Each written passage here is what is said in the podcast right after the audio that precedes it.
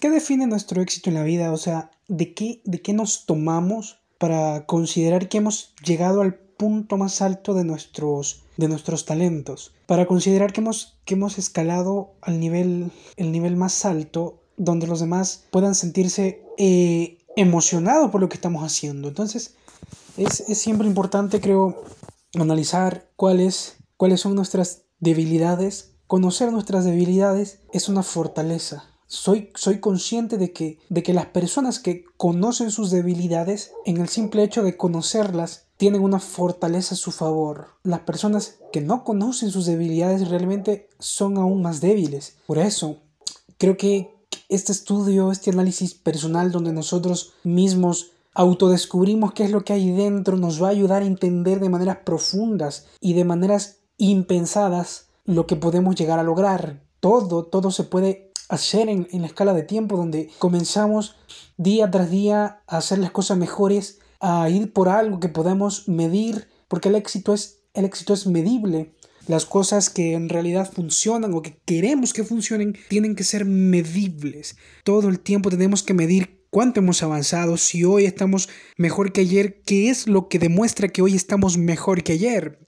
Cuando alguien está bajando de peso, es, es la pesa la que indica los kilos que ha bajado. Es, es, esa pesa la que marca, bueno, si hace dos semanas pesabas 90 kilos y hoy pesas 89 con 200 gramos, solamente te lo va a marcar el hecho de que lo has medido. Lo mismo sucede si mides... Eh, una planta que, que, que va creciendo cada cierto tiempo, en algunos meses. Si la mides hoy y la mides dos meses después y creció 15 centímetros, tienes un rango, tienes una medición de que esto creció tanto en este tiempo porque tú estás siendo constante en las mediciones y creo que el éxito o las cosas que queremos hacer tienen que ser medidas, tienen que ser medibles. Lo que estemos haciendo tiene que comenzar eh, cada vez siendo medido, porque solamente así vamos a tener el conocimiento de las cosas que estamos logrando. Si yo soy una persona que se dedica a vender cosas a clientes de casa en casa,